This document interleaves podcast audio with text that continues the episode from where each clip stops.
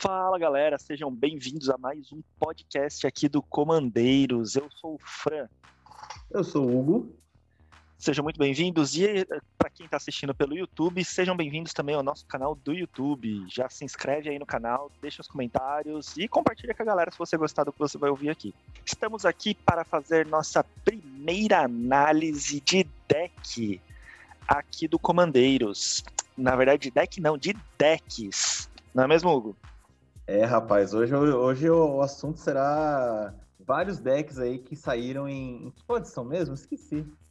Em Strixhaven. Strixhaven, né? Aliás, peraí, volta. Em Strixhaven. Não, é Strixhaven mesmo. É que eu, eu, fiz a brincadeira porque no podcast passado a gente falou errado o podcast inteiro a pronúncia. Porque Strix é de coruja e Haven é de corvo, né, gente? E a gente ficou falando Strixhaven, ou seja, coruja paraíso, o podcast inteiro. Sim, não, a gente treinou durante algumas semanas e vamos falar de Strixhaven todo, todo o todo episódio.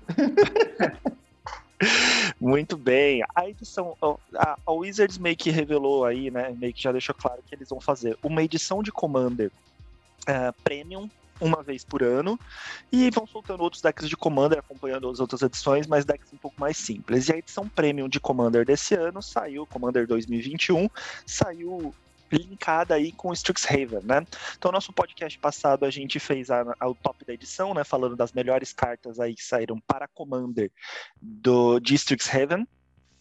Uh, e a gente não falou de nenhuma carta aqui do, do Commander 2021, dos cinco decks que saíram. Porque a gente vai fazer agora a nossa análise dos cinco decks. Então eu acredito que esse podcast vai ficar um pouquinho longo, então se senta confortável aí, pega um bloquinho de notas, porque se você está interessado em algum desses decks aí, pode ser que venha algumas ideias bacanas aí para você mexer no deck. Pega papel e caneta para anotar aí o que a gente vai falar. Isso aí, né? A gente pega, pega aí o cafezinho, sente-se confortável, que o assunto hoje vai render, hein? Então, pessoal, como a gente vai fazer a análise dos decks de Commander 2021? A gente vai falar sobre cada um dos decks, né, que simbolizam cada uma das faculdades. É, falaremos sobre qual é a estratégia do deck. Depois a gente vai falar quais cartas que saem, né, que, que não deu muito certo, né? O cara, o pessoal colocou lá e vamos tirar fora, né? Melhor porque irrita menos. A gente vai falar quais são as cartas que entram, seguindo a para vocês terem uma ideia da estratégia que a gente está imaginando para os decks. E a gente vai falar quais são as cartas de destaque que podem entrar em outros decks que vocês têm por aí, né? Cartas a se pensarem para vários tipos de decks aí que saíram dentro dos Commander 2021, que não, não precisa ser necessariamente dentro somente daquele deck pré-com que nós vamos analisar. Isso mesmo. Então, no final desse casting, para cada um dos cinco decks que saíram da edição, você vai ter é, como vão ser. É, eu vou falar três cartas, né? Que eu, que eu acho que deveriam sair de cada deck. O Hugo vai falar de mais três cartas que devem sair. Consequentemente, eu vou falar de três cartas para entrar, o Hugo mais três cartas para entrar. Então, de cada deck, minimamente você vai ter seis cartas para sair, recomendações para sair, seis cartas para entrar. E a gente ainda vai falar de alguns, algumas cartinhas aí, como o Hugo mencionou, de destaques, né? Então vai ter aí bastante carta para a gente falar. E só lembrando, gente, a nossa regra máxima, a gente não tá aqui para cagar a regra, tá? É, Commander é algo muito é, muito empírico, né? Muito da sua sensação do que você gosta, do que não gosta. Então, o que a gente falar que deveria entrar ou deveria sair não significa que seja nossa, é, isso é a verdade absoluta, né? É a nossa opinião do que, pela nossa experiência, funcionaria ou não funcionaria. E lembrando que nenhum de nós jogou com nenhum desses decks, tá? É, então, tudo isso é a nossa percepção de olhando a carta, a gente acha que ela está integrada com a estratégia ou não. Fechado? Sim. Sim, né? Pode ter cartas que a gente vai vai falar, ah, essa carta tem que sair porque essa carta não joga nesse estilo aqui. Mas no grupo que você joga, que você joga, essa carta roda muito bem, né? Então, é a nossa análise vendo o nosso ambiente de jogo. Pode ser que o de vocês seja um pouquinho diferente aí, né? Mas isso é, você, às vezes, carta... né? é isso aí. Às vezes você gosta da carta, ela pode ser uma bosta no deck, se você gosta da carta. E Commander é a diversão, né? Então se você gosta, joga com ela mesmo assim, né? Não tem problema. Isso aí, a maior regra do, a maior regra do Commander é que você faz suas regras. Ah, você se divirta, né? Muito bem, então estabelecida aqui como é que vai funcionar. Então vamos para essas análises desses decks. Lembrando que você vai ver que a nossa bolinha de identificação agora é azul, então toda vez que a gente for analisar alguma coisa, vai estar com a bolinha azul aí na thumbnail. Uh, então, viu a bolinha azul, gosta de análise, corre para ouvir ou para assistir aqui ó, a, o que a gente está fazendo. Bom, então vamos começar então pela ordem que os decks saíram. Hugo, fale um pouquinho para a gente sobre Lore Hold ou Sapio Forte? Bem, o deck que nós vamos analisar primeiro aqui, né, é o legado de Sapio Forte, o primeiro dos decks que saíram aí na, nos spoilers. Ele é um deck que, pegando o comandante, né, que é o grande Osgir, Osgir, o reconstrutor, é um cara que ele é 4 manos, né, 4-4, vigilância, paga uma qualquer, sacrifica um artefato, criatura alvo ganha 2-0 até o final do turno, que você controla. Paga X, vira exila um artefato do seu cemitério, cria, do, cria dois tokens, né? Que são cópias do card exilado. Você pode ativar essa habilidade como um feitiço. Então, pessoal, é um deck baseado, foi criado baseado em sacrifício, o deck corresponde a isso. Tá? Então é um deck de, que vai ter sacrifício de artefato para te dar algum bônus. Tem uma sub-estratégia de meter tapão com criatura artefato, né? Que tem até um subcomandante que te ajuda muito nisso, né? Que é o Alibou. E é um deck bem curioso, porque é um dos raros decks que tem uma Wincon alternativa com o Tirano Dragão Avernio. É que ele é um bicho 6 mana, 6, 5, voar atropelar. Toda vez que o Tirano Dragão Avernio causar dano de combate a um jogador, você ganha o controle de todos os artefatos que aquele jogador controla. No início de sua manutenção, se você controlar 20 ou mais artefatos, você vencerá o jogo, né? Você ganha o jogo. É uma Wincon difícil de acontecer? É, tá? Porque esse bicho aí provavelmente morre antes da sua. Do início da sua manutenção. Mas assim, pensarem numa Wincon alternativa num pré-com, gostei. Eu não. Fazia tempo que, que isso não acontecia, né? E por essas e outras é um deck muito forte. É, o, o Incons alternativas é algo que a gente até recomenda, né? Que eu e o Hugo nós somos muito favoráveis quando você monta um deck, né? quando você está montando do zero um deck. É, eu acho que todo deck de Commander você precisa ter pelo menos duas Wincons alternativas, mas pelo menos o ideal é que você tenha umas três Wincons diferentes, né? Se seu deck ganha só batendo, ok, é justo, mas lembre que se alguém te proibir de bater, você ficou sem, sem conseguir ganhar. Né? Então, algo que eu sempre penso, pelo menos nos meus decks, é que eles tenham pelo menos duas formas de ganhar a partida, né? É, e é engraçado, porque geralmente os decks, por mais que eles venham duas estratégias diferentes, os decks pré-cons, geralmente eles vêm. As duas estratégias seguem a mesma linha, né? Então você vai ganhar batendo, você pode ganhar batendo de, com dois comandantes, com duas formas diferentes, mas vai ser sempre batendo. Né? Esse daqui trazer uma forma alternativa de ganhar é, é bem legal. Mas assim, é, a gente fala, de repente, melhor de como é que a gente gosta de construir nossos decks, de repente, num podcast futuro, né? Comenta com a gente se você acha que, que seria legal um tema bacana para podcast futuro que a gente vai gostar de fazer. Então, vou começar a, falando aí quais são as cartas que entram e as cartas que saem desse deck. Começando pelas cartas que saem, a primeira que eu vou falar para vocês é o Encontro Sagrado. Um feitiço que é uma qualquer duas brancas você, efeito, você e o oponente alvo compram cada um três cards. Bem, por que, que ela sai? O deck não é group hug, o deck não é político, e você tem mais a perder dano draw pro oponente do que a ganhar. Então, esse tipo de carta que você e o, o oponente se, se, dão bem, entre aspas, junto, não vale nesse deck, tá? Esse deck não pode ter esse tipo de ajudinha pros coleguinhas. Então, cai fora Encontro Sagrado. É, e esse deck não é nem tão rápido assim, né, para falar que essa carta vale a pena, tipo, porque você dá, dá pro oponente e você compra também, mas você vai conseguir fazer as suas muito mais rápido para ganhar o jogo, né? Esse deck não é, não é baseado em uma estratégia de velocidade. Sim, só em poucos decks enquanto sagrado entra, tá, pessoal? Então, tipo, esse tipo de, de group hug de ajudinha pode tirar fora. Eu, eu, eu não aconselho para tipo de deck que é como, como é a estratégia do deck do, do Lore Hold. A outra carta que eu sugiro para vocês a retirar é o Obelisco Instável. Obelisco Instável, ele é 3 qualquer, artefato, vira, adiciona uma incolor. Paga 7, vira, sacrifica o Obelisco Instável, destrua permanente alvo. Por que, que eu acho que ela tem que sair?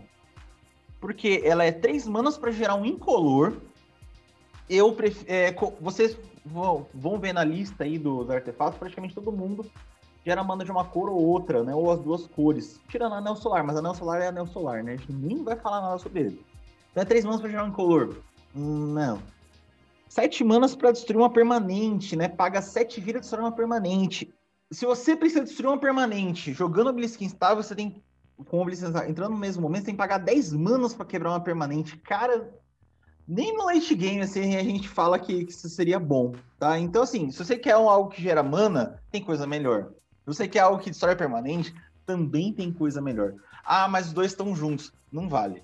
Tá? Então, por ter coisas melhores, geradores de mana, né? Ou ter coisas melhores que destroem, o Obelisk Instável, para mim, sai da, do, do deck inicial.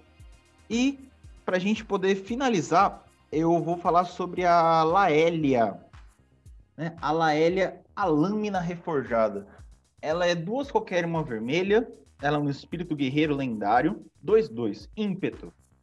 Toda vez que Laélia, a lâmina reforjada, ela ataca, você exila o topo do seu deck. Né? E você pode jogar aquele card desse turno. Então, se for terreno, por exemplo, você pode jogar, tá? E toda vez que você exila uma ou mais cartas do seu cemitério ou do seu grimório, você coloca o marcador mais um mais um sobre ela. Por que que, pra mim, ela sai? Por causa da primeira habilidade, a segunda habilidade dela de exilar cartas do topo do seu deck. Você exilar do seu cemitério, você controlando aquilo, tudo bem. Mas você exilando o topo do seu deck, você pode perder cartas essenciais. Esse deck não gosta de exílio direto, né? Quer dizer, pega o topo e exila. Esse, é, esse deck ele precisa que como você controle o topo, controle a sua mão e aí sim você exila o cemitério, o cemitério de maneira controlada. Então, por ela exilar o seu topo do seu deck e podendo atrapalhar a sua estratégia, eu tiraria ela do deck. Mas ela não é uma carta ruim, tá, pessoal? É uma carta excelente. Mas ela não entra para mim dentro desse deck.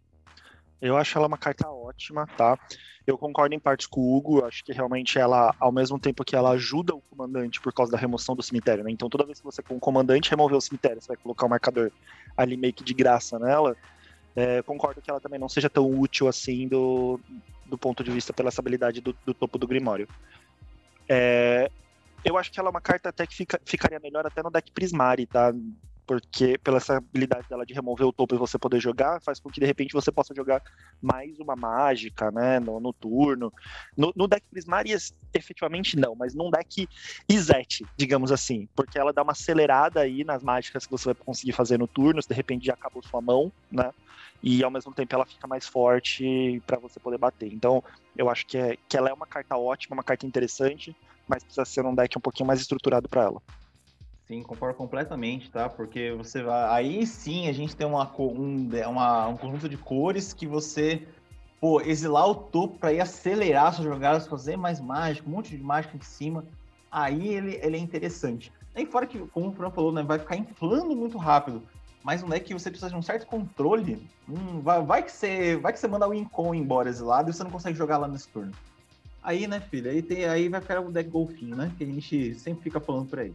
É, deck golfinho, para quem não sabe, é uma piada interna nossa, que a gente fala que é o deck que é, é golfinho, é porque ele vem pra superfície, faz uma graça e mergulha de novo. Ele não, não consegue efetivamente ganhar, né? Ele só fica fazendo graça.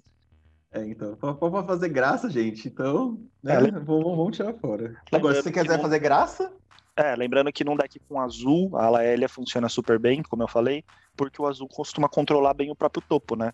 Então você consegue ali dar scry, né, fazer aquelas coisinhas para controlar o topo e você vai saber exatamente o que você tá exilando para poder jogar nesse turno. Sim. Vai que tá exilando aquele terreno chato que tá em excesso, né?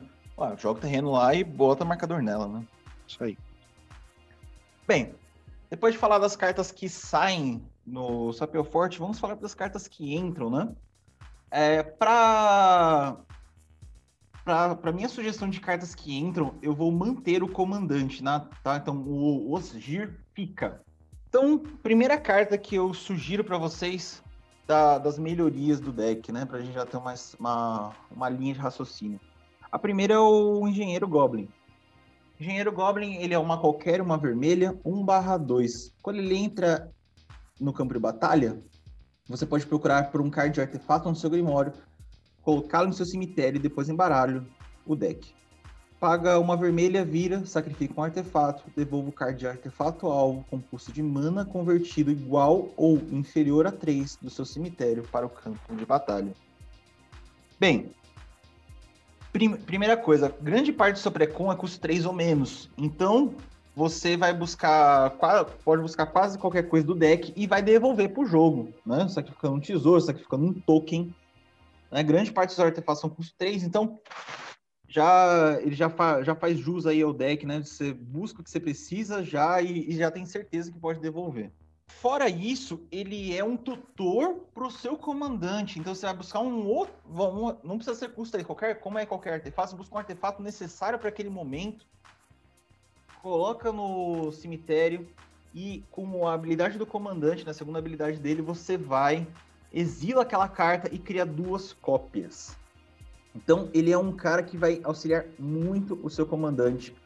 Além de, caso, uma, caso o artefato seja custo 3 ou menos, devolve para o jogo. Então, ele é essa minha primeira.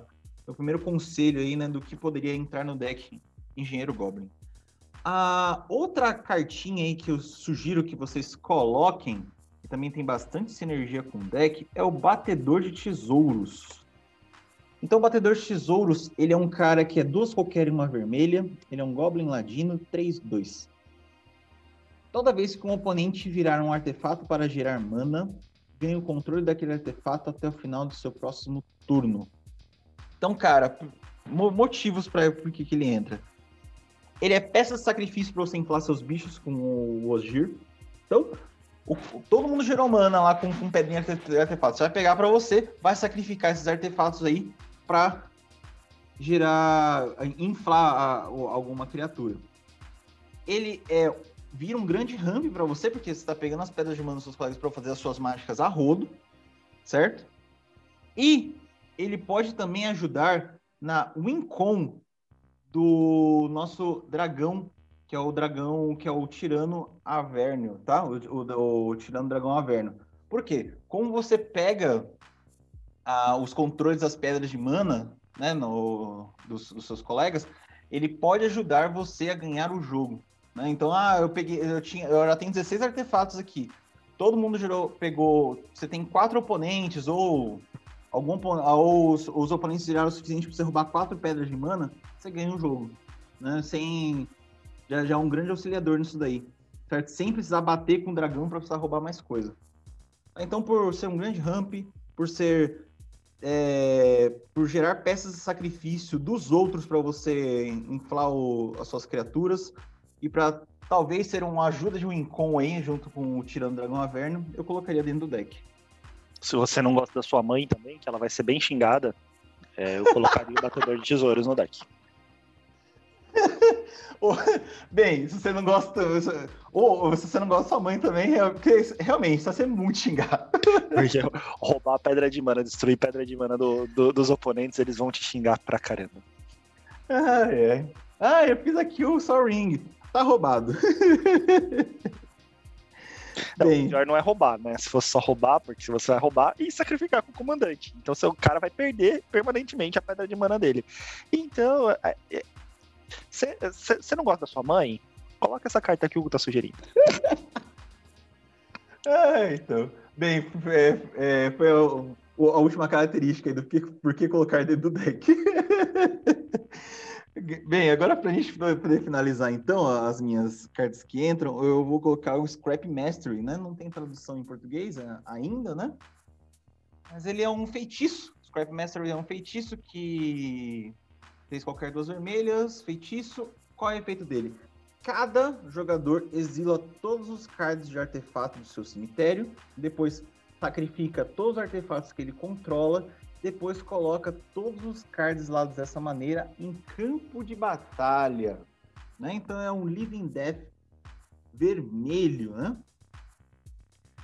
Ele é uma. Por que, que eu coloquei ele? Porque ele é uma outra maneira barata para limpar a mesa todo mundo tem artefato chato, sempre tem gente com artefato chato, né? Tem ser, você tem seu cara de artefato chato, não os outros. Então sempre tem, se você tiver muito artefato chato na mesa que está te atrapalhando, é uma boa maneira de limpar a mesa. E também ajuda a devolver os artefatos que você foi colocando no cemitério com as habilidades do, o, do Ojiro ou outras criaturas do deck. Tá? Então, é um, por ser um bom devolve, um, um bom devolve coisa aí do cemitério para jogo, eu colocaria dentro do deck. Bem, falei meu entra, falei meu sai, e agora é a vez do Fran falar aí o que, que ele acha que entra, o que, que ele acha que sai dentro do deck de Sapio Forte, né? Dos, dos legados de Sapio Forte. Bom, gente, minha análise aqui das cartas, as cartas que eu vou sugerir para. Eu, eu, tentei sugerir aqui, sair um pouquinho da caixinha do que eu, que eu tenho visto que outros criadores de conteúdo estão sugerindo aí. Não que as minhas recomendações sejam melhores do que a dele, só tentei ser um pouquinho diferente do que está sendo é, sugerido aí de outros criadores de conteúdo, senão você vai ficar vendo todo mundo falando sempre as mesmas coisas, né? Não que eu tenha conseguido ter sucesso em todas as cartas que eu sugeri, que de repente ninguém sugeriu aí, pode ser que você veja repetido com alguém, mas eu tentei sair um pouquinho da caixinha. E outra coisa, eu tentei buscar cartas para colocar no deck, cartas que fossem baratas, tá? Então eu tentei colocar ali cartas até no máximo 10 reais para entrar. Nem todas que eu sugeri vão estar tá dessa faixa de preço, tá? Algumas vão ser mais caras, mas eu tentei fazer assim. Quero melhorar o deck, mas não tenho muito dinheiro. Então, é, e eu queria fazer, colocar algumas surpresas. Então, basicamente, minha análise vai se basear sempre em cartas assim que não são tão é, utilizadas, não estão sendo tão sugeridas por outras pessoas, que são relativamente baratas aí para você tentar colocar no deck, tá? E ainda assim elas vão ter uma boa sinergia. Para começar aqui a minha análise, só ficar claro que eu vou trocar o comandante, tá? Então você teve aí as, as três opções aí de tirar e colocar do Hugo, levando em consideração o comandante principal que vem. No meu caso, eu trocaria o comandante pela subcomandante que veio, que é a Alibou Antiga Testemunha ok? Por que, que eu tô fazendo a troca? Porque eu acho que a Alibu é mais consistente para matar, eu acho que ela é mais direta. Eu acho que, não que o comandante que veio no deck ele é ruim, mas eu acho que ele não é muito consistente. Uh, ele depende de muitos fatores, ele exila do cemitério, e daí você perde aquela carta forever, porque exilou. Enfim, eu acho que ele não é uma carta tão, tão consistente assim. Que, que a Alibou faz? Ela é 5 manas, sendo 3 qualquer, uma vermelha e uma branca. Ela é uma criatura artefato, 4/5. As outras criaturas artefato que você controla têm ímpeto. Então é legal porque ela já dá velocidade aí para as coisas. E daí, o que, que ela tem aqui de habilidade? Toda vez que uma ou mais criaturas artefato que você controla atacam a Libou Antiga Testemunha, causa X pontos de dano a qualquer alvo, e você usa a Vidência X, sendo X o número de artefatos virados que você controla. Então, ou seja, ela é uma máquina porque ela não precisa nem, nem ela bater. É, toda vez que uma criatura que você controla ataca, tá? E não precisa nem causar dano, só precisa atacar. Então você pode bater com um Topter 1/1, não tem problema, mesmo que ele seja bloqueado. É, vai, vai trigar o efeito dela.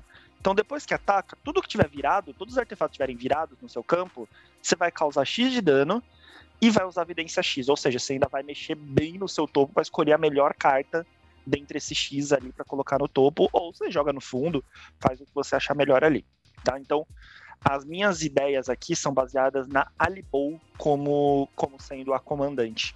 Mas eu colocaria o comandante como sub aí no deck, tá? Eu não estou propondo para que você tire o, o comandante atual. É só uma substituição mesmo. Bom, falando o que eu tiraria do deck, tá?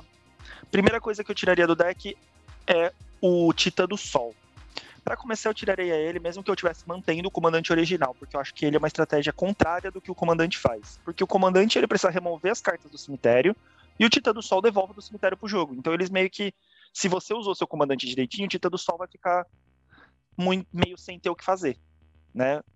Então eu, eu tiraria o Titã do Sol, independente se você vai usar a Libou ou vai usar o, o comandante original. Eu acho que ele é contraria a estratégia do deck, tá?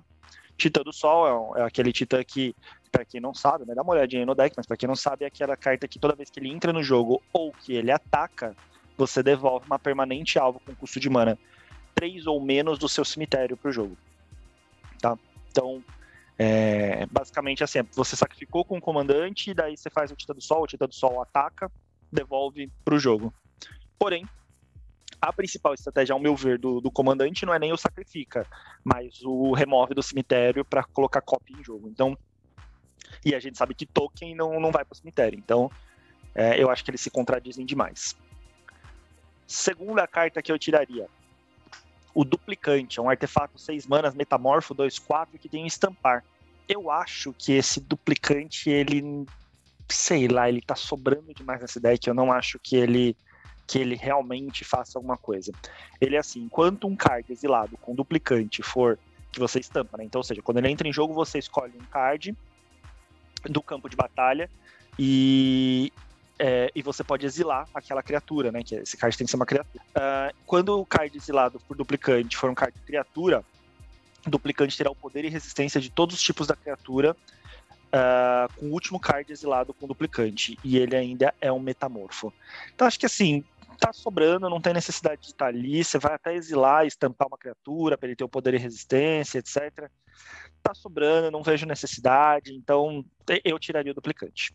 Concordando aqui com o Fran, eu vou concordar em partes aqui. É assim, pegando a, a Libel como comandante, você tem que tirar esse cara fora, porque ele vai ser só um cara que exila, né? Quando você tem o Osgir na, o Osgir na mesa, ou falando Osgir de novo, o, o Osgir na mesa, é, você, tipo, ah, você o duplicante, você colocou duplicante no cemitério, paga seis, exila o duplicante e entra dois duplicantes, né? Então, um duplicante que já fez um trabalho uma vez e foi pro cemitério, depois vai entrar mais dois, né? Vai exilar mais duas criaturas do, do, dos oponentes.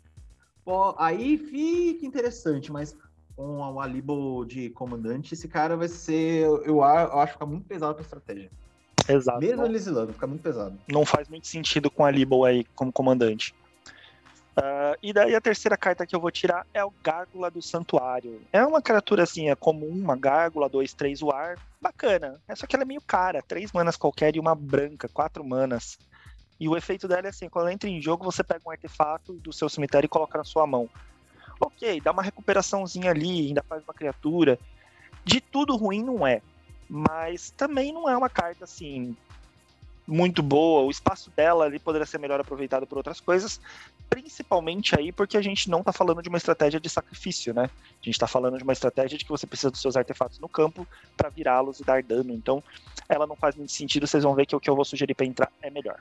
Uh, a carta que eu vou sugerir para colocar no, no deck aqui, a primeira carta que eu vou sugerir é o relógio de Agouros. Ele é um uhum. artefato de quatro manas que tem a habilidade de vire dois artefatos desvirados que você controla, vire, é, desvire o artefato alvo. Para começar, essa carta aqui é excelente. Se você tem qualquer deck baseado em artefatos, você precisa ter essa carta. Essa daqui, o que, que ela vai fazer? Ela vai te dar a oportunidade de você virar mais artefatos para dar o efeito da Libou. Você precisa que os artefatos estejam virados para dar mais dano quando alguma criatura atacar. E sempre tem aqueles artefatos que eles não têm habilidade de virar. Então, por exemplo, vamos supor que você é uma pessoa que faz bastante tesouro. Os tesouros, eles ficam lá em pé. Então eles nunca vão dar dano. Com isso daqui você consegue fazer virar os dois tesouros para desvirar de repente uma pedra de mana para poder castar alguma coisa a mais no turno sem sem efetivamente estourar aqueles tesouros, né? Ou você pode virar, sei lá, uh, duas coisas ali, duas criaturas que entraram no campo, mas você não quis bater com elas, vira essas duas criaturas para desvirar uma criatura mais forte para poder bloquear o oponente. Você tem uma criatura forte como bloqueio. Enfim, eu acho que ele dá bastante a sinergia com a Alibou, para te dando a oportunidade de virar artefatos que não virariam normalmente. É, a gente tem a Minuivadora, por exemplo, que é uma carta que duas manas, que no início da, sua, da manutenção de cada jogador, se Minuivadora tiver virada, é, aquele jogador compra uma carta a mais, né? Ali na manutenção é, você pode desvirar a minuivadora, comprar no seu turno, e daí com essa carta você vira a minuivadora para desvirar alguma outra coisa, e no turno de todos os oponentes ela vai estar tá virada, então ninguém mais vai comprar. Então acho que é um relógio que tem bastante coisa aí, bastante sinergia aí com o deck, bem legal. A outra carta que eu vou sugerir para vocês colocarem é a estação de trituração é um artefato de duas manas. Ele tem vira, sacrifique um artefato. O jogador alvo coloca três cartas no topo do seu, do seu grimório no seu cemitério. E toda vez que um artefato entra em jogo, você pode destapar a estação de, de trituração. Essa carta aqui, eu acho que ela entraria muito bem, inclusive se você manter o Osgir como seu comandante. Porque você, ela mantém a estratégia de sacrificar um artefato para você botar no cemitério para de repente remover com ele e trazer de volta. e ela lota ainda mais o cemitério para você é, ter mais cartas no cemitério mais rápido, sem necessariamente ter passado pelo campo, poder remover com o Osgir e trazer para o campo de batalha. Então, com o Osgir ela já funciona muito bem. Com a Alibou, eu também acho que funciona bem. Lembrando que o Osgir vai estar tá dentro das 99. Essa carta vai ser incrível, porque ela vai aumentar as cartas do seu cemitério, porque você mesmo pode milar seu próprio deck e trazer do cemitério para o jogo. Tá? Ela vai contar com mais uma carta virada, então é, eu baseei as minhas estratégias em cartas de artefatos que ficam viradas. E lembrando que você ainda pode fazer isso mais vezes, ou de repente você pode até uh, fazer isso milando algum oponente, né? E, e moendo o deck do oponente. Porque toda vez que um artefato entrar em jogo, não precisa ser em jogo sob seu controle. Então, se um oponente fizer uma pedra de mana, você também desvia essa, essa estação. E você vai milando ali, tá, uh, comendo o topo do, do Grimório do oponente, desde que você tenha pedra ali de sacrifício, né? Coisas para sacrificar vai comendo aí o topo do oponente. Então, acho que para as duas cartas, para a Libo ela é um pouquinho menos útil, mas eu acho que, assim, pensando no, no comandante como todo, no, na estratégia do deck como todo, essa carta vai muito bem. E colocando uma coisa a mais, né, da extração de trituração, é... já que você mencionou o relógio de agouros, vai, vai pega seus artefatos, pega dois artefatos, vira, vai desvirando a estação. Quando você tiver artefato para desvirar, é, artefato para poder fazer o efeito né, do relógio, cara, essa estação de trituração vai fazer um estrago, né?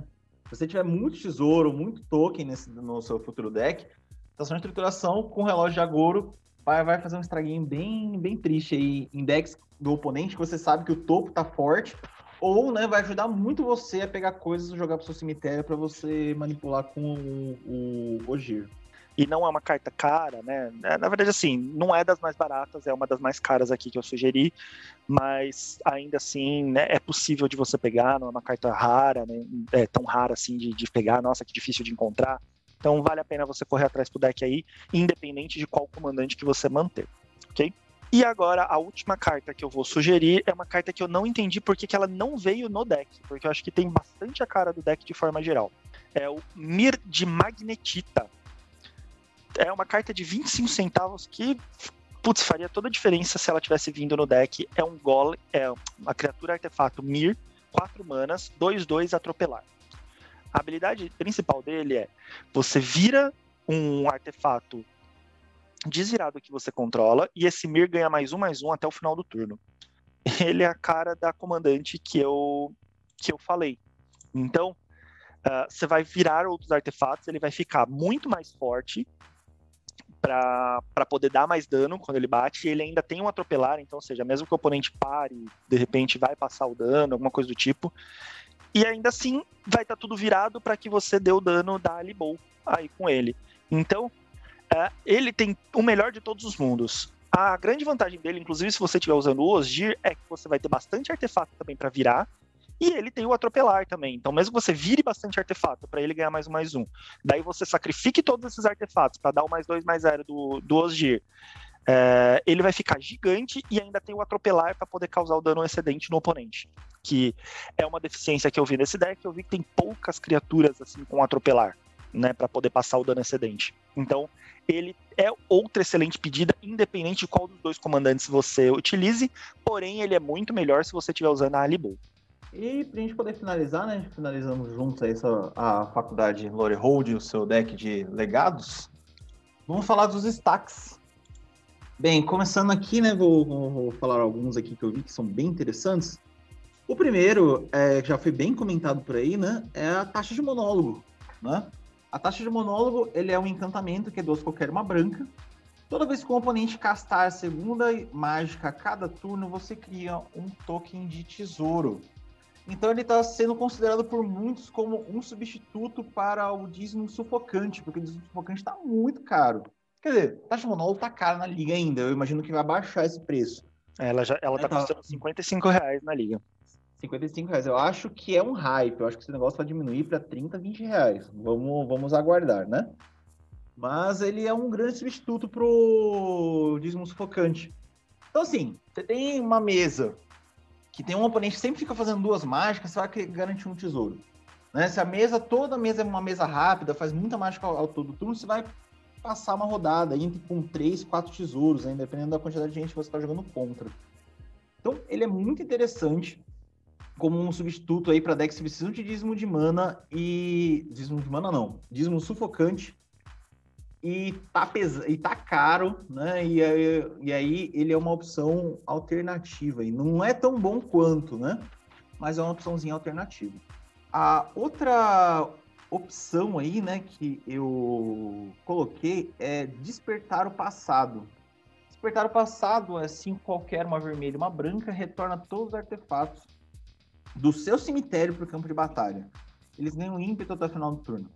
Então, é um grande reanimento de artefatos para caso você já tenha mandado muita coisa embora de artefato volta volta pro jogo para dar aquela aquele novo gás e muito deck que depende de artefato né ou deck de equipamento ou o decks, por exemplo, com Akiri e Silas.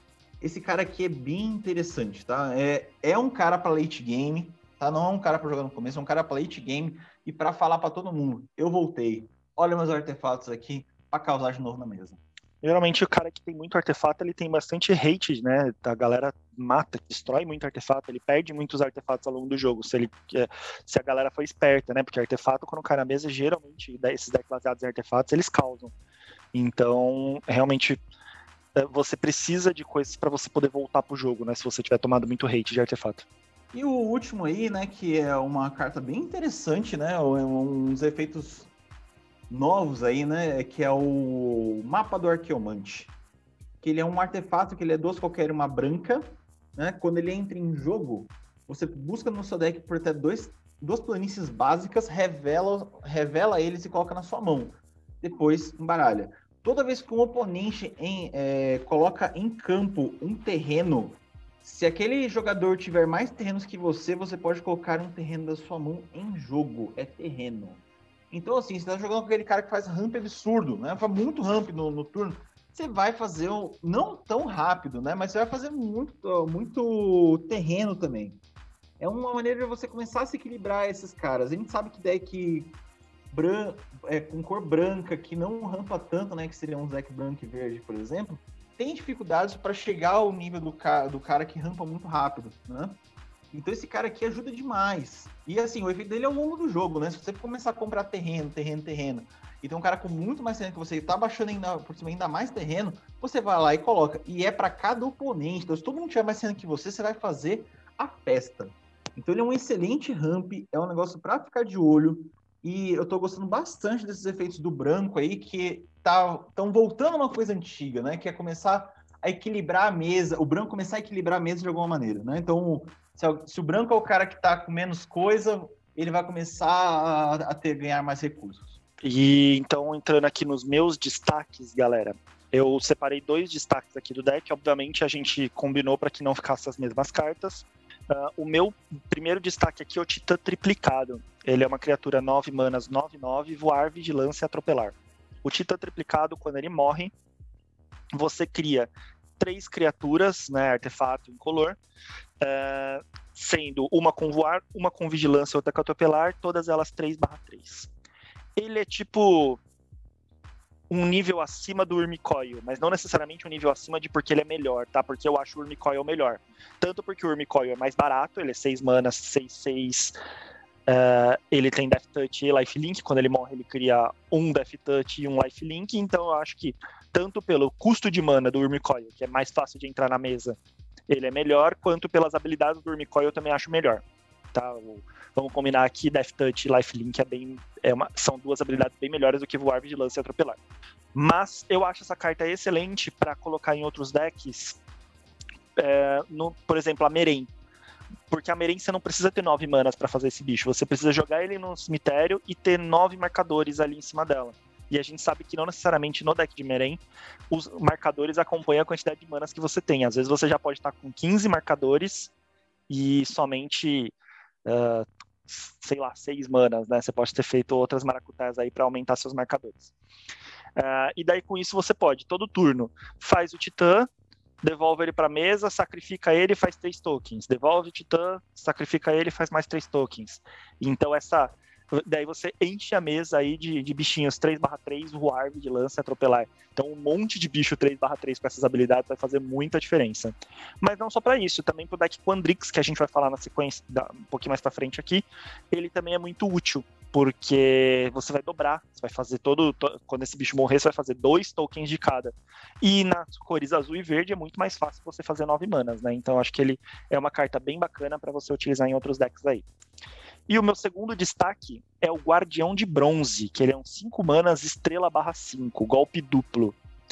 Ele tem salvaguarda 2, que é aquela habilidade de que para ele ser alvo aí precisa pagar 2 a mais.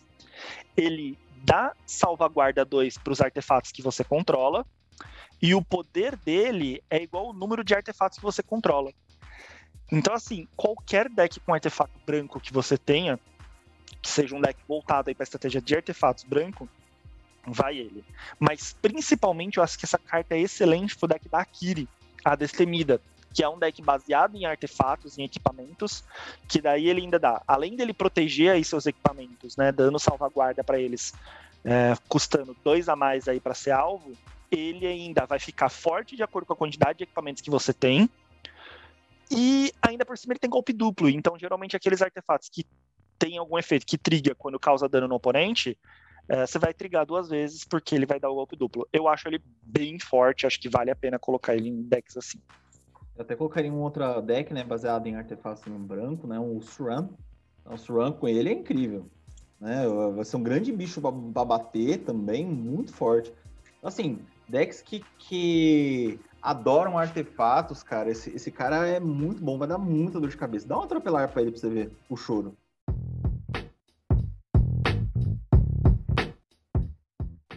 Vamos agora para a análise da casa Prismari, é, que foi o deck aí mais controverso, né? O que a galera mais meteu pau aí por aí, né, e tudo mais. Vamos ver se será que é justo esse, essa metida de pau que esse deck recebeu toda. Bom, Prismari pra, é um deck azul e vermelho. A estratégia principal do deck ela veio focada em copiar mágicas, né, em fazer mágicas grandes, principalmente, e copiá-las. Não veio tão focado em copiar essas mágicas quanto eu imaginei que viria, uh, porque afinal a casa Prismária é uma casa que foi feita baseada em, em cópias, né? Essa daqui ele já veio muito mais focado em, de repente, em fazer tokens, né? Em fazer uma mágica zona grandona forte. Enfim, veio um pouco diferente do que eu imaginei. Uh, o comandante aqui da, que veio nesse deck é o Zafai. Ele é uma criatura humano xamã, duas manas qualquer, mais uma azul, mais uma vermelha, então ele é quatro manas, 1 barra 4. Tem uma, uma boa bunda aí que chamam, né? Para poder ficar vivo aí. Não morre para raio. É, ele tem a habilidade aí de Magecraft, que é aquela habilidade que toda vez que você casta ou copia uma mágica instantânea ou feitiço, daí acontecem alguns efeitos. Você dá Scry 1, e daí, assim, ele é acumulativo as outras habilidades aqui, que, que vão vir complementando o Magecraft. Se aquela mágica que você castou ou copiou for custo de mana 5 ou maior, você cria um elemental 4/4 azul e vermelho. Se aquela habilidade, se aquela mágica for 10 ou mais de custo de mana, você causa 10 pontos de dano a um oponente escolhido aleatoriamente. Então, o deck veio muito nessa pegada aí de você fazer algumas mágicas e fazendo tokenzinho e assim por diante. Bom, eu vou começar então eu mesmo falando sobre as mudanças que eu fiz nesse deck. Para começar, para início de conversa, eu tiraria o Zafai, tá? Eu trocaria o comandante, eu colocaria a subcomandante do deck, que é a Ve Veiran, voz da dualidade. Por que, que eu tiraria o Zafai? Gente, ele é muito ruim. Desculpa, quem tá achando ele bom, pensa melhor, pensa com mais carinho. Ele é muito ruim. Principalmente neste deck especificamente. Por quê? Ele é um deck que veio Uh, eu acho que assim, o deck não é nem ruim, ele veio com cartas muito boas. Tem cartas bem legais nesse deck. O problema do deck é que ele não se comba, ele não tá fechado numa estratégia. Ele vem um monte de estratégia aleatória virada para cada um lado. O comandante diz que você tem que seguir por uma linha de raciocínio, o restante do deck todo segue por outras duas ou três linhas de raciocínio diferente. Então, de todos os decks, não é que ele seja o mais ruim esse. Ele é o único deck que não tem uma estratégia fechada. Por isso é que eu acho que ele tá pior. O Fran falou tudo que tinha pra falar sobre o deck, não preciso falar novamente, né? Só que é uma da, das raras vezes que eu vejo um deck falando, puta, que deck ruim. Que deck pré-com ruim. Porque é um deck que faz você passar raiva, tá? A gente, vocês vão ver as nossas análises aqui, vocês vão chegar à mesma conclusão que a nossa. Não dá para jogar no, no modo pré-com. Você vai passar nervoso. Você, vai, você tem que comprar. Você tem, ou você compra singles e monta um deck novo, ou você já sabe que você vai comprar o deck e vai ter que comprar um monte de single pro deck ser ok, né? O Safai tem uma, uma curiosidade, né, que finalmente o Brasil conseguiu ser primeiro aí na, na, na parte de, de carta do que dos Estados Unidos, né? Porque a carta americana tem erro tá? O Zafai versão americana tem erro. Que erro? O nome do comandante é um, no, no texto dele é outro. Então ele chama de Thunder Conductor no nome da carta, na, nas especificações de habilidade é Thunder Collector. Vamos lá, Brasil, conseguimos acertar o nome de carta aí. então é, tá certinho no, no, no, modo BR, no modo americano tá errado. Assim, o, outro detalhe sobre o, o Zafai é que ele tem um Magecraft interessante, só que o Magecraft dele, o final, ele é muito pesado para acontecer. Pô, mágica de custo 10 no Magic, por uma pesquisa que eu fiz, a gente tem que, o, que entram nesse deck aqui são nove cartas. Só tem nove cartas no Magic inteiro que tem custo 10 ou mais. Pô, por que 10, cara? É muito pesado fazer. Aí, ah, mas pensaram no, no, no Zafai para você brincar com um deck de custo X, então o deck tá errado. Ah, o deck tá errado, porque tem pouquíssima coisa de custo X, tem duas. Não, eu acho que assim, ele tem. O, o, principal problema dele. Ele tem dois principais problemas. Primeiro que assim, 10 realmente é muito pesado. E o deck tem pouquíssima carta de custo X, de custo X ou de custo 10. Então, gente, ele vem com uma habilidade que você basicamente não vai utilizar. Sim. Como é que você pode vir um comandante de um deck pré-construído, cujo comandante você não vai utilizar uma das habilidades. Mas acho que assim, os dois principais erros de construção desse deck é ok. Então ele veio um deck que veio forçado para ser um deck para você jogar carta de custo alto. Ele não veio coisas para você reduzir o custo de mágicas, gente. Existe isso no, deck, no, no Magic. E não veio. E o segundo erro é você vai lá suadamente junta 10 manas para fazer a, a última habilidade aí dele, dar 10 de dano fazer uma mágica para poder dar 10 de dano num oponente, e você não pode nem escolher o oponente que você vai dar o dano, vai ser aleatoriamente. Então, gente, que vantagem que eu tenho, porque eu não vou nem às vezes poder fazer o oponente que está sendo mais opressor na mesa, ou poder tirar uma, a pessoa que eu quero e tudo mais. Não faz sentido. Essa carta, para mim, ela foi um erro de construção muito grande. E principalmente um erro de construção, de colocação ela dentro do deck. Sim, é uma coisa importante que o Fran falou, tá? Você pode ter aquele cara que tá te ajudando, mas o cara tem menos de 10 de vida. Pô, você não vai jogar mágica de custo 10 ou mais. Porque vai que cai nele, o cara, o cara sai do jogo, você quebra a cara junto. Então, assim, é muito complicado 10 de dano aleatório, tá? Nessa situação aí, para juntar 10 de mana, porque demora. E assim, se fosse um CMC 8 ou maior, Aí a gente poderia falar que a carta poderia começar a se tornar só ok, porque 8, 8 ou maior tem mais de 30 cartas no Magic fazem. Que tem esse custo que dá pra você fazer alguma brincadeira, né? O deck também mudava, né? Você tem muita mágica de custo 8 pra, dentro do deck. Aí sim a gente poderia brincar melhor. É, esse deck aqui é um deck que, assim, de todos, eu vou falar que é o único deck que eu diria que, assim, não vale a pena você comprar ele pronto. Vale mais a pena você pegar o que você gostou desse deck, como carta separada, como single, para montar de repente um deck completamente diferente. É por isso que a galera tá falando que ele não é ruim, porque ele tem cartas boas, só não são sinérgicas dentro do próprio deck. É, okay, okay. a gente não caga a regra, né? Mas, cara, se você tem amor ao seu dinheiro, compra singles, não compra o deck inteiro, não. É. Os outros decks até vale a pena, inclusive é, a gente comprou aqui no nosso grupo, várias pessoas compraram né? Os decks, uh, os pré-cons aí. E são decks que, na minha opinião, se você pegar do jeito que veio e jogar com os decks, você não passa raiva, tá? Esse daqui você passa raiva. Bom, mas vamos lá para minha análise então. Então, como eu falei, eu vou trocar o Zafai pela Veiran, Voz da Dualidade. É, ela é uma Ifrit Mago de 3 mana, sendo uma qualquer, uma azul, uma vermelha, 2/2. Ela tem a habilidade mais difícil, que toda vez que você conjura ou copia uma mágica instantânea ou um feitiço, ela recebe mais um, mais um até o final do turno. Essa habilidade é boa, Você pode tentar fazer um deck Voltron, né? Então, seja baseado nela, batendo, muito forte. Mas eu não acho que é a principal habilidade dela. A principal habilidade dela é a segunda, que é aqui. Se ao conjurar ou copiar uma mágica instantânea ou um feitiço, você fizer com que uma habilidade desencadeada de uma permanente que você controla seja desencadeada, aquela habilidade se desencadeará uma vez adicional. Isso é que é a principal habilidade dela, que vai fazer com que você faça trigs, co copie os trigs das coisas que você tem em jogo. E é nisso que eu vou basear a minha estratégia, a minha análise aqui, tá bom? Vamos lá. Primeiro as cartas que saem, na minha opinião. A primeira carta que sai é a Queda Ardente, uma mágica de 6 manas. Queda Ardente causa 5 pontos de dano à criatura alvo. E daí ele tem Reciclar Terreno Básico, que você paga duas manas, uma qualquer, uma vermelha, busca um card de terreno básico, coloca na sua mão é, e, o, e, daí você descarta essa carta, né? Gente, seis manas para dar cinco de dano numa criatura. Hum, cansado isso daqui, né? Não faz sentido nenhum. Você tem muitas formas melhores de dar 5 de dano numa criatura, ou até de tirar aquela criatura de vez sem precisar dar isso de dano. Então, assim, conjura essa carta do seu deck, por favor. Sim, putz, é, assim, tem outra habilidade dele, né? Reciclar terreno básico Cara, você tá num deck vermelho e azul. Você precisa comprar carta. Você tá precisando usar coisa de reciclar terreno básico num deck dessas cores, seu deck está mal formulado, tá? E, como esse deck inteiro aqui, né? Muito bem. Segunda carta que eu vou falar para vocês tirarem é a Visões Traumáticas. É uma mágica instantânea, 5 manas, sendo 3 qualquer e 2 azuis. Anule a mágica alvo. E novamente reciclar terreno básico. 5 manas para anular a mágica alvo sem ter nenhum efeito adicional, a gente tem outros anulas é, aí de 4, 5 manas, mas eles têm alguns efeitos melhores, né? Então, reciclar terreno básico aí para de repente seu compensa, não compensa, gente. Tira isso também, pelo amor do seu dinheiro, tira essa carta, não usa isso. Você só vai passar raiva de que você não vai ter 5 manas para anular.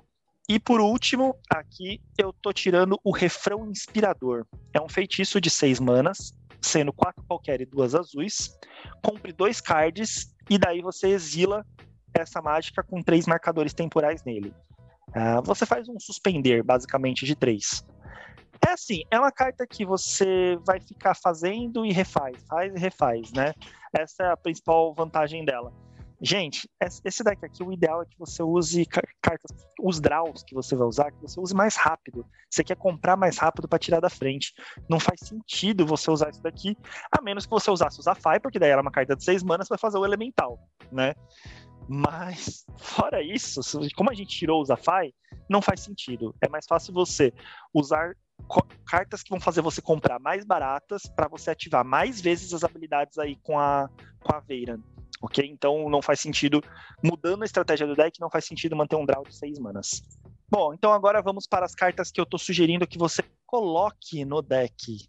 ok? Então a primeira delas, que é uma carta que deveria ter vindo no deck, é o Electromante Goblin. Essa carta deveria ter vindo no deck. É um erro de design não ter colocado essa carta. É um Goblin Mago uma qualquer, uma azul, duas manas, dois, dois. Facinho de entrar na mesa. Uh, as mágicas instantâneas e feitiços que você controla, que você conjura, custam um a menos para ser conjurados. Então, esse carinha aqui faria com que o deck ficaria muito melhor, porque as cartas de custo 10 que você teria custariam um a menos. Então, esse carinha aqui é uma carta comum que tá faltando no deck.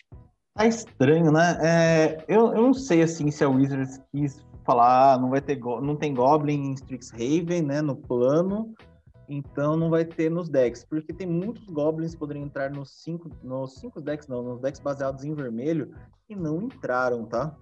Tá bem estranho, assim, é, é, tipo, pô, é um, é um, redutor clássico, né, de deck azul e vermelho, devia ter entrado, colocar tanta coisa clássica que os caras não colocaram logo ele, bicho. A outra carta é uma cartinha aqui que foi lançada em Icória, é, também uma carta azul e vermelha, uma, qualquer, uma azul e uma vermelha, 1 barra 1. É um dragão fada que tem voar e ímpeto.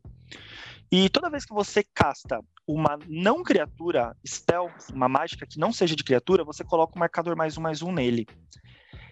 Lembrando que toda vez que você faz com que uma mágica instantânea um feitiço trigue uma habilidade, numa permanente que você controla, vai trigar duas vezes, por causa da sua comandante. Então, duas manas faz esse bichinho aí, três manas faz a comandante. Próximo turno, a primeira instante que você fizer, esse bichinho aqui que tem voar, ou seja, ele tem uma evasão, vai ganhar dois marcadores mais um mais um com apenas uma mágica que você fizer. Então, isso é bem bacana. Esse bicho ele vai ficar grande muito rápido, muito fácil. Você ainda pode botar um fling aí no deck, né? Na hora que ele estiver bem grandão, se alguém for matar ele, em resposta você sacrifica e dá de dano na cara do oponente. É uma criatura bem forte, bem bacana você usar nesse deck. Bom, e a próxima carta que eu vou falar para você colocar no, no deck é a Sahili, a Artífice Sublime. Uh, já tem uma carta que faz um efeito parecido no deck, só que faz uh, é uma criatura azul que faz dragonetes, né, com voar. A Sahili, você vai colocar ela no deck principalmente, basicamente, por causa da habilidade estática dela. Então ela é aquela planalta da, de Guerra da Centelha que tinha habilidades estáticas. Ela é uma qualquer e depois duas manas híbridas entre azul e vermelho, e ela entra com cinco marcadores de lealdade. A habilidade estática dela diz assim: Toda vez que você conjurar uma mágica que não seja de criatura, crie uma ficha de criatura artefato incolor 1/1 do tipo servos. Então, basicamente, com a comandante na mesa, você vai criar, toda vez que você fizer um instante ou feitiço, você vai criar dois servos. Então, é, é, bastante útil, é bastante, é bem bacana. E daí ela tem a segunda habilidade dela, que é menos dois, o artefato alvo que você controla torna-se uma cópia é, ou, de um outro artefato ou criatura alvo que você controla até o final do turno, com exceção de ser um artefato além de seus outros tipos. Não é uma habilidade tão interessante, mas você tem uma tá lá para finalizar o jogo. Você tem uma pedra de mana que você não tá necessariamente precisando dela para aquele turno. Dá um menos dois, você tem, digamos assim, aquele dragonete que o poder dele é igual ao número de mais instantâneas, mais instantâneas feitiços no seu cemitério. Gente, é, esse bicho provavelmente está grande. Então você vai lá, dá o menos dois, transforma sua pedra de mana, transforma seu Sol Ring nesse Dragonete, você vai ter dois Dragonetes gigantes batendo. Então, assim, o segundo efeito dela aí não é ruim pro deck porque lembrando que você provavelmente vai ter algum artefato ou não, mas o principal efeito dela aí é para fazer os, os servozinhos, aí. A gente tem outras cartas que fazem isso também, a gente tem a, a Pyromancer Jovem, que também faz isso, mas eu prefiro, entre a Pyromancer Jovem e a Sahili, eu prefiro a Sahili por ter essa segunda habilidade aí, que é o menos dois dela, que transforma um artefato numa cópia de uma criatura aí sua completando o que o Fran falou, nessa habilidade de menos 2 é bem interessante, tá? Se você tiver criaturas como, por exemplo, vai, o Diabos Incendiários ou Dragonete Fagulhante, né? Para dar aquele tapão final, né? Ou até Demônios Quebradores. Você vai, você vai lá, pega aquele tesourinho, faz a, transforma ele num, num bichão e finaliza o cara, né? Então ele pode ser tão, como o Fran falou, pode ser tão bom para criar, virar uma pedra de mana, né? Grande, ou pode ser um bichão aí a mais aí para dar aquele tapa final na, no jogador aí que falta pouco para morrer.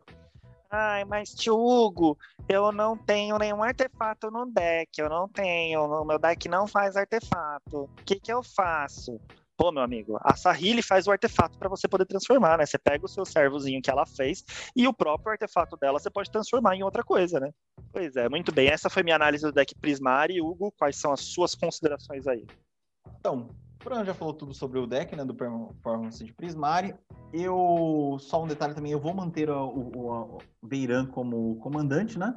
E aí vou começar a falar sobre as cartas que entram e saem aí desse deckinho. Você vai manter do, do, que eu falei, né? Você vai tirar o comandante original, o Zafai.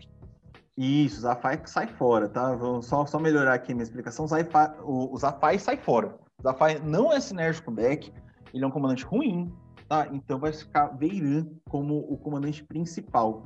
E aí vamos ver o que, que sai para nesse deck aí, baseado com a, com a Veiran e o que entra também. Então, começando pelo chamar o Rompicel. Chamar o Rompicel, ele é sete manas, né? Cinco qualquer over híbrido entre azul e vermelho, híbrido entre azul e vermelho, feitiço.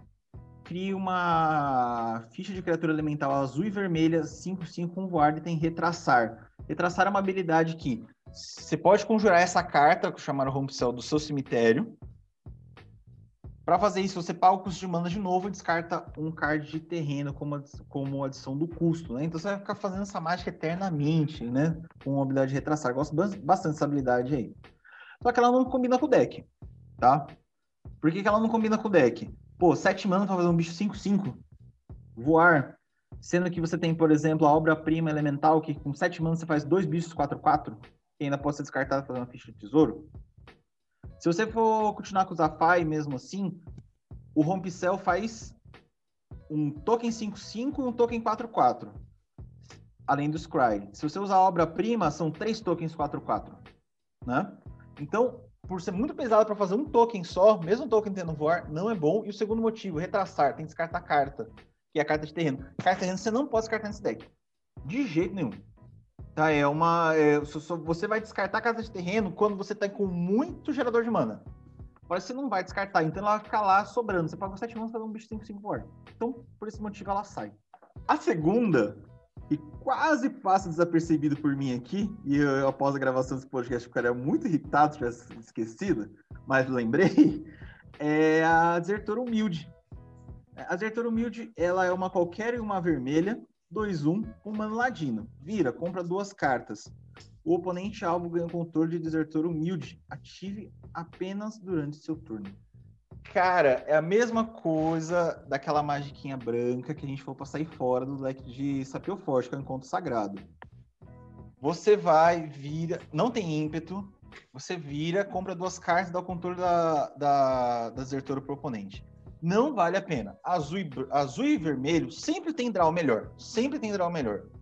Esse deck, você ficar fazendo isso e dar o bicho pros outros, para todo mundo ficar fazendo a, fe a, a, a, festa de carnaval e de ficar comprando carta, não vale. Porque assim, desertor humilde não volta para você. Que o pessoal vai ficar rodando aí esse bicho aí e no final alguém mata. Para não voltar para você. Quer dizer, todo mundo comprou carta, né? Ou vão ficar entre si trocando trocando a zertura e não volta para você. O seu deck se beneficia disso, como se fosse, por exemplo, um Xiris, ok. Esse deck não é Xiris. Esse deck tem muitas outras maneiras de comprar carta. Então, pode tirar fora esse bicho aqui, cara. Esse bicho aqui vai muito mais te atrapalhar do que te ajudar. E pode ter certeza, isso aqui não volta para você, tá? Ah, eu vou negociar. O cara não vai voltar para você esse negócio aqui pra você ficar comprando carta. Vai todo mundo comprar carta menos você. Pode ter certeza. Assim, uh, o Encontro Sagrado até entendo estar no deck lá de Sapio Forte, porque é vermelho e branco, né? Uma combinação que não tem tantas coisas assim interessantes para draw. Agora, um deck que tem azul ter essa carta é, é de dar na cara de designer safado que botou essa carta no deck. Porque assim, azul tem. Eu consigo listar só pelo menos assim, uns 30 de cabeça, uns 30 draws azul melhor que essa carta para estar nesse deck. Pô, o... tem, tem, tem carta de, de bicho que você paga um monte de mana para comprar uma carta e é melhor que isso, tá? Então, assim, não precisava ter esse cara aqui. Ah, que, que, quer forçar um group hug aqui, não é força não, foi pra, concordo com o Franco, foi erro de design aqui do criador do, do deck, para falar que esse bicho pode servir dentro dele aí como uma boa alternativa para comprar. Bem, a última carta aqui para mim sai fora é o Reesculpir. É uma instantânea, uma qualquer, uma azul. Exila a criatura ou artefato alvo. Seu controlador cria uma ficha de criatura elemental azul e vermelha 4-4. Pessoal, o drawback dela é muito forte tá? Você vai exilar uma, um token, você vai exilar um artefato ou uma criatura do cara, mas em troca vai dar um token 4-4 para ele. O drawback dele é muito pesado. Eu prefiro colocar bounce, né? Colocar qualquer coisa que devolva a mão do dono. Ou outros exilas azuis que nós temos por aí. Tá? Ou destrói mesmo. Mas é. Devido ao drawback que ele dá de fazer um token 4-4 pro cara, não. Qualquer, qualquer coisa assim que dá token muito grande, pensa duas vezes antes de colocar dentro do deck. E aí, depois das cartas que saem, né, a gente vai para as cartas que entram dentro do deck. Baseado no, em, novamente como Veiran como nosso comandante. Eu pensei na seguinte estratégia, tá? Para fazer esse deck. É fazer muita mágica para inflar o seu comandante ou inflar outras criaturas na mesa e aí bater e encerrar rápido o jogo aí, né? E dá, e dá muito trigger aí das habilidades mais difíceis e outra, outras coisas que podem ter. Então, para isso a estratégia acontecer, eu vou dar algumas sugestões para vocês. A primeira é a Névoa Furiosa. A Névoa Furiosa, ela é um feitiço que ela é uma qualquer uma vermelha. E ela tem a primeira habilidade, recuperar dois. Depois que você pagar o custo, se você pagar o custo adicional de recuperar, quando a, essa mágica for resolvida, né, você coloca na mão de volta. Então, não, a mágica, tendo, tendo como pagar ela, virá uma mágica infinita. As criaturas que você controla recebem um zero até o final do turno. Rajada. Quando você conjurar essa mágica, você copia ela para cada mágica conjurada antes dela neste turno, então ela combina muito com o Veiran, ela pode dar muito bônus pro Veiran. Ela pode dar muito bônus dos outros Mage Crafts que você tem no dentro da você tem no deck e estão na mesa. Ela faz muita mágica, faz muito trigger. E ela é um ótimo finalizador. Cara, se você fez oito mágicas num turno e jogou ela, né? Vai dar 9-0 para todas as criaturas. É para finalizar de uma vez. Se você deu um atropelar antes, cara, acabou. Ou mesmo assim, é um monte de criatura grande com, mais no... com um bônus de 9 de poder para limpar a mesa no tapa. Então, né, por pelas suas habilidades aí, eu colocaria ela como uma carta que entra dentro do deck. A outra carta que eu colocaria é a Birge, Deusas da... Deusa das Histórias. Ela é duas qualquer e uma vermelha, é uma criatura lendária, Deus, 3-3. A face da frente dela, né, é uma carta modal, então tem duas faces. Toda vez que você conjurar uma mágica, adicione uma vermelha. Até o final do turno, você não perde esse mana quando as etapas e fases terminam, né? Então você vai ficar girando vai conjurar mágica fazendo mana, conjurar mágica faz mana. A mana não vai embora conforme as fases passam. Excelente isso, né? Então, só no final do turno que, as mágicas, que, a, que a mana vai embora. A segunda habilidade a gente não, não vou entrar em detalhes aqui, porque a gente não usa dentro do deck. E aí tem a face de trás, que é o Harmfell. Chifre da Abundância. Quatro qualquer, uma vermelha, artefato lendário. Descarta uma carta, exila duas cartas do topo do deck. Você pode jogar aqueles cards neste turno. Então, assim, ela é excelente pelo princípio. O, o, efeito principal dela é jogá-la com a face da frente e fazer mágica atrás de mágica para ficar gerando mana para você. Vai gerar muita mana, vai fazer mais mágica, vai dar mais trigger. Então, ela é ótima por causa disso. Muita mana para você fazer as coisas, suas coisas à vontade. E essas, essas manas vão ficar alternando entre as. vão passar entre as fases sem desaparecer. A, eu poderia usar ela também, mas aí é, depende muito do caso, como a versão artefato.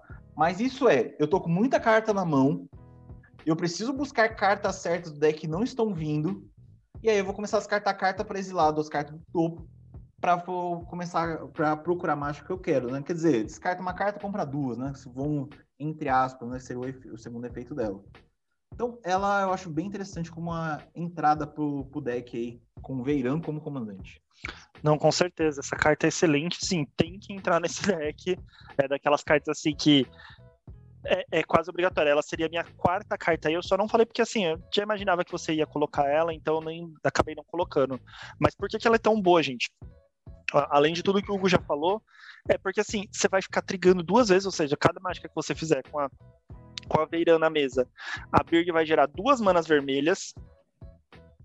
E assim. Opa, bem lembrado isso. É, e assim, gente, são duas manas vermelhas para você poder fazer outra mágica que vai gerar outra, vai colocar mais duas manas aí na, na, na sua pool. Então, assim, e, e, de, e, esse deck, ele tecnicamente, assim, pelas mudanças que o Hugo tá mostrando para vocês, ele vai ficar mais leve. Então, tecnicamente, você vai conseguir fazer coisas mais leves. Ou só acumula essas manas aí para dar um, sei lá, uma fireball e matar o oponente, né? Tirar alguém da mesa. Enfim, é, é uma carta excelente que vai ficar trigando, vai te dar muita mana para você poder castar outras mágicas e, e trigando outras habilidades na mesa, ou de repente usar todas essas manas com uma mágica só gigante. Uh, essa carta, inclusive, deveria também ter vindo. Aqui o que? Ela é recente, então com certeza que não viria dentro do, do, desse deck aqui, mas ela deveria ter vindo dentro desse deck, até porque para facilitar pra você fazer as mágicas de custo 8 ou 10, né? É, o Fran, o Fran lembrou muito bem isso aí, tá? Do, de trigar duas vezes, porque, pô, é duas manas, cara. Nem, nem merece, é duas manas. E aí, com outra carta que vai também ser complicada de se lidar na mesa com Veiran, tá? Que é a minha terceira escolha, é a Zada, Moedora de Edros. Então, Zada é uma criatura lendária, que é um Goblin. Ele é 3 qualquer, uma vermelha, 3-3. Toda vez que você conjurar uma magia instantânea, um feitiço que tem apenas Zada, Moedora de Edros, como alvo, copie aquela mágica para cada outra criatura que você controla que aquela mágica pudesse ter, pudesse ser alvo. Cada cópia tem uma criatura diferente como alvo. Então, cara, você vai dar muito trigger de Magecraft do Veiran. Você vai fazer cópia rodo. Então, assim, ah, pra, se tem, tem aquelas coisas tipo, ah, a criatura ganha um zero, compra uma carta. A criatura é, não pode bloquear nesse turno, compra uma carta. Você vai comprar carta rodo. Você vai fazer muita mágica, vai acontecer muita coisa no seu deck. Os triggers vão, vão acontecer a milhão, né? Vai ter muita coisa acontecendo. E ele acelera muito o deck. Muito mesmo. Então, é, é uma peça essencial aí para acelerar o deck. É uma peça essencial para inflar Veiran, né? Se você quiser colocar meio com Voltron, ela como, como peça Voltron. Então, por essas e outras aí, eu colocaria ela como a terceira carta do deck. Fala galera, aqui é o Fran. Tô passando para dar um recado. Depois que eu e o Hugo terminamos essa gravação, a gente viu que ela ficou muito longa. Ia ficar super cansativo para vocês ouvirem tudo numa tacada só. Então a gente resolveu dividir esse podcast em duas partes. Então você acabou de ouvir a primeira parte, em que a gente fala sobre Sapio Forte e sobre Prismari. Vamos liberar em breve a segunda parte, em que vamos falar das, dos outros três decks pré-cons que a gente não falou nesse podcast. Então, aguarde, se inscreva aí no nosso canal, se siga aí a gente no feed de onde você estiver ouvindo esse podcast, que muito em breve a gente libera a segunda parte falando dos outros três decks. Valeu, até a próxima.